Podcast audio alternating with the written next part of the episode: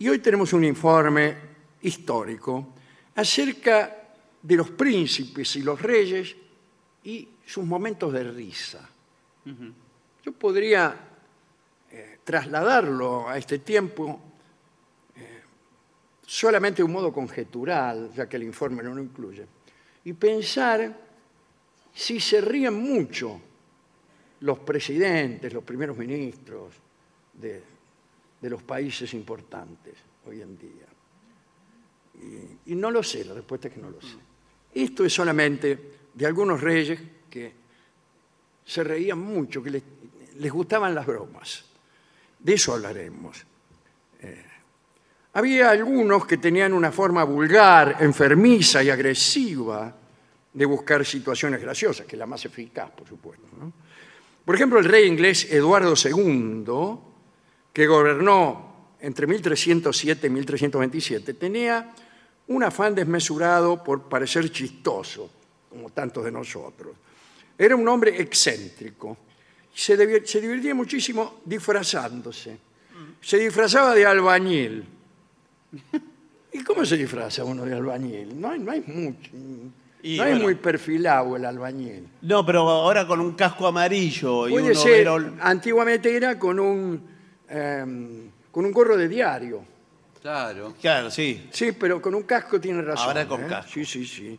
Ah, en realidad a Eduardo II le gustaban los albañiles, lo hemos dicho muchas veces en este programa. A veces se disfrazaba también de carretero. Eh, no sé cómo se, se viste uno de carretero. Eh, También. Blanca alpargata de lona, a el pantalón, negra faja de almidón, la camiseta aprisiona, el fungi no desentona, la pinta en ningún momento, porque en su requintamento sombreja la vista rara al decirle a una fulana, Durano a 40 el ciento. Así, eso es una buena descripción de un carretero. Sí, Discúlpeme. está toda la descripción de la ropa. Bueno, este muchacho, Eduardo II, entre paréntesis, este, tuvo una, una muerte horrible, que no, no la voy a contar aquí.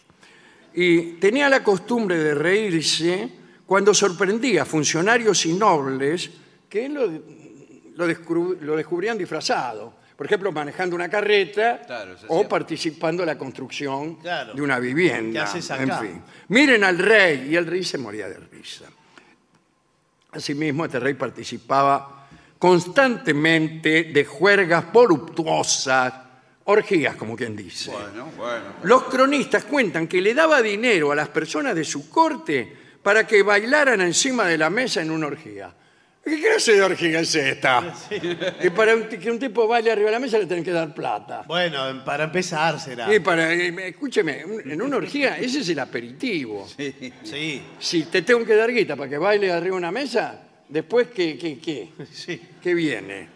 Bueno, eh, lo menos que podés hacer si vas a una orgía, Bueno, señor, no lo sí. menos que podés hacer Bueno. es bailar gratis Bueno, arriba de la sí, mesa. bueno, bueno, no es para Sí. indignarse así. Tampoco, tampoco. Bien. Vos parece la- las orgías que va Rolón, Sí. Porque son orgías de psicoanalistas. que se son presenta y dice, ¿qué tal? ¿Cómo le va? Encantado. Bueno. Gabriel Rolón, encantado. No, bueno. Por favor. Bueno, este, no importa. Eh, Eduardo estipulaba eh, una jerarquía de acuerdo a quién se caía mejor del caballo. Tenía ordenada su, su cohorte de alquilones según su habilidad para caer del caballo.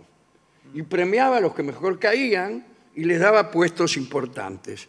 Y cada vez que alguien se caía, si se sabía caer bien con gracia, Eduardo se reía muchísimo. Era, estaba casado con Isabel, la hija de Felipe IV el Hermoso de Francia, eh, y, y era el papá de Eduardo III, Eduardo II. Todos los protagonistas de la que fue la Guerra de los Cien Años después. Bueno, eh, qué sé yo. Otros reyes ingleses tuvieron eh, otras diversiones. Jorge II tenía la costumbre de quitar por sorpresa la silla Oh. al que se iba a sentar. Clásico. Sí, muy clásico. Es un chiste muy de la televisión, eh, muy de sacarle la mano al que te la va a dar, etc. Eh, disculpen si la risa me impide continuar. El rey Jorge II molestó a sus amigos durante 10 años con esa gracia. Era lo único que le, divertía. Él era un hombre muy melancólico.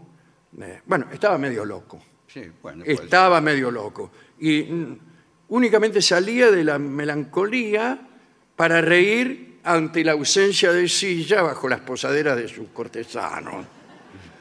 Y en realidad para sacar sillas desarrolló toda una serie de estrategias. Por ejemplo, cuando alguien iba a sentarse a su mesa con una señal minúscula,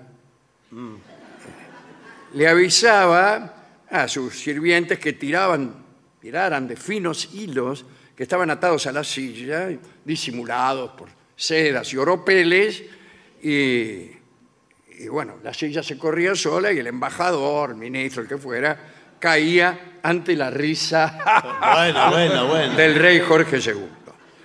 Todos sus ministros alguna vez cayeron sentados ante el rey y debieron soportar las carcajadas que al parecer duraban horas. Por favor. que no qué- paraba de Qué reírse. pesado. Bueno, es, es raro esto que durara horas, pero uno entiende que es Bueno, gracioso que se caiga un ministro. Por favor. Pero tampoco me parece que, que sea para reírse horas. Bien.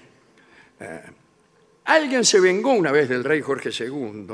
Parece que una de las preceptoras de las princesas, Lady de Lorraine, cometió la osadía de devolverle la broma al rey. Y una vez le sacó la silla y el rey se fue al suelo. Y parece que mi lady estalló en una risa tal que, no sé cómo decirlo, se desgració. Claro. Más abono para la tierra. Se desgració de la risa. Sí. Como quien dice, ¿no? Ese era Jorge II, que estaba un poco loco. Después creo que Jorge III también, mucho más. Luis XIV también gastaba bromas, le gustaba regalar cajitas de dulces, caramelos, qué sé yo, que llevaban dentro un ratón vivo. Te regalaba una cajita de bombones y adentro un ratón vivo. Sí, qué lindo. También echaba puñados de sal en los dulces de los nobles. Escondía, esta me gustó, ¿cómo me gusta esto? Escondía amigos bajo la mesa para que gritaran en el momento de cortar el pavo. Está bueno. Venía el sirviente, trinchaba el pavo y cuando cortaba, el tipo debajo de la mesa gritaba ¡Ay! Me gustó muchísimo. Un gran chiste. Bueno, a Luis le gustaba también cantar canciones obscenas y escucharlas, ¿no? En una ocasión, al oír cierta canción, que lamentablemente no figura en este informe, Luis XIV tuvo espasmos de risa que lo ahogaron y para salvarle la vida tuvieron que sangrarlo, practicarle favor. una sangría porque el tipo se estaba muriendo de risa después de haber oído una canción obscena. Lo que sería aquella canción. Lo que sería. Carlos V de España, mejor dicho, Carlos I de España, Carlos V del Imperio, ¿no? Se reía mucho, eh, a pesar de que era un hombre muy serio, ¿no? Como todos los austrias. Pero hacía esto. Eh, por ahí iba por la calle, sacaba la espada y empezaba a armar caballeros a las personas que pasaban. ¿Cómo? Eh, si- el rey podía armarte caballero, hacerte Ah, caballero. con una- Con la espada. Entonces sacaba la espada, pasaba vos como un gil por el lado. Sí. ¡Pum! Te armo caballero, decía. Ah. Y entonces se armaba un tumulto. Ah, para Porque esperar. tú, a mí también, a mí también. ¿eh? Yo, yo como es uno cuando Claro. pasa el rey y empieza a armar caballeros a la marchanda. Sí, sí, tiene Uno nombramiento. también quiere, yo también, yo también. Bien. Esto le producía mucha gracia. Eh, había tumultos y. Bueno. Lo curioso de esta gracia de Carlos V es que hasta hace no mucho tiempo los descendientes de esos ennoblecidos sorpresivamente pretendían gozar de nobleza hereditaria. Y semejante pretensión causó pleitos, demandas, promo- promovió multitud de investigaciones, alegatos, en fin. Así que Igual, como acabo de decir, en la corte de Carlos y este, de todos los Austrias, la risa era cosa difícil. Antoine de Brunel escribió sobre Felipe II, que era el hijo de Carlos, lo siguiente. No hay ningún otro rey que viva como el rey de España. Todas sus acciones y todas sus ocupaciones son siempre las mismas y andan a un paso tan igual que día por día sabe lo que hará toda su vida. Eh, los que lo conocen aseguran que nunca lo han visto sonreír y juran que jamás lo hará. Así. Pero el caso más cruel de diversión de un soberano a costa de la resignación de un súbdito, tal vez fue el de Federico Guillermo I de Prusia, este, uno de los reyes que gobernó más tiempo, ¿no? O sea, a caballo entre siglos este, XVII y XVIII. Federico se divertía groseramente con sus oficiales y tenía un tipo que lo había agarrado de punto, un cronista, un tímido cronista de la corte llamado Jacob Paul von Gudlin, a quien los reunidos hacían objeto de broma, le prendían fuego a la ropa, llevaban un mono vestido con ropajes parecidos a los de von Gudlin. Bullying le hacían. Eso mismo. Bullying. Eh, proclamaban que el mono era hijo natural de este cronista y lo obligaban a que besara al mono, esas cosas. En 1731, Gudlin murió, pero las vejaciones continuaron. Federico ordenó que el cuerpo de su cronista fuera conservado en un tonel de vino, al cual continuaron dirigiéndose con irrisión durante bastante tiempo el rey y sus compañeros de juerga, personas de una exquisita sensibilidad. Al final, acatando presiones del clero, Federico accedió a que Gudlin fuera enterrado como cualquiera. Esto sucedía en épocas de ignominia y de brutalidad y de insensibilidad virtual. Hoy no podemos concebir que alguien se ría de estas cosas, ¿no? Solamente nos reímos de paradojas, de comparaciones sutiles, de sustituciones inesperadas y de las flores más delicadas de la inteligencia, como puede comprobar cualquiera que examine los recursos humorísticos acreditados por quienes que ejercen esa nobilísima función de hacernos reír. Así que yo dedico esta charla a nuestros cómicos. ¿A quién otro quiere que se la dedique? no? Este, bueno, a mí la broma que más me gustó fue la, la de Luis XIV del Pavo. Sí, Sí, sí. la del pavo. Quedó claro La que fue la que más le gustó. Y después, Jorge II estaba bien.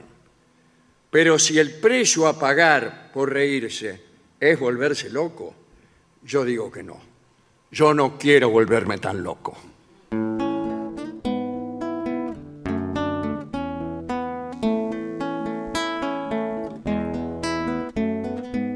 Yo no quiero volverme tan loco, yo no quiero vestirme de rojo, yo no quiero morir en el mundo.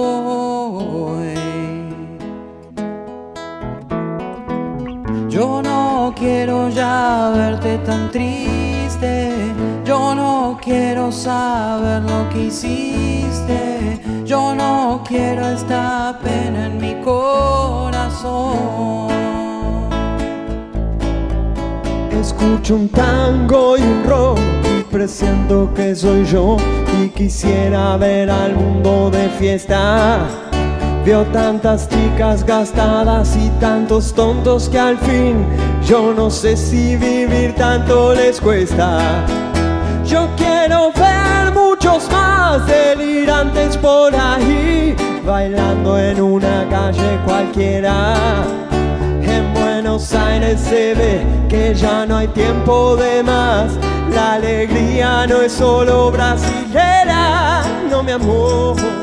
Yo no quiero vivir paranoico, yo no quiero ver chicos con odio, yo no quiero sentir esta depresión.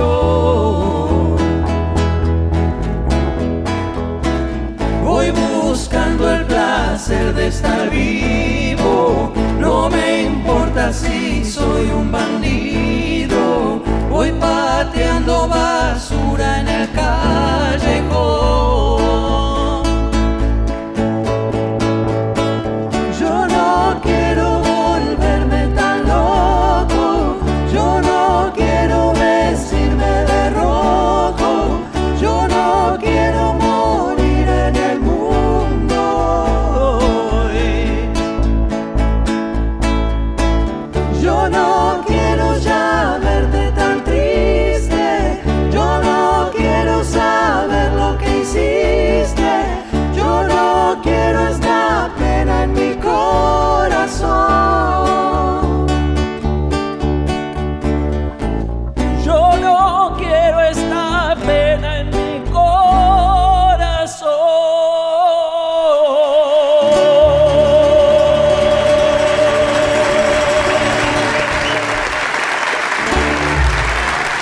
Es el trío sin nombre.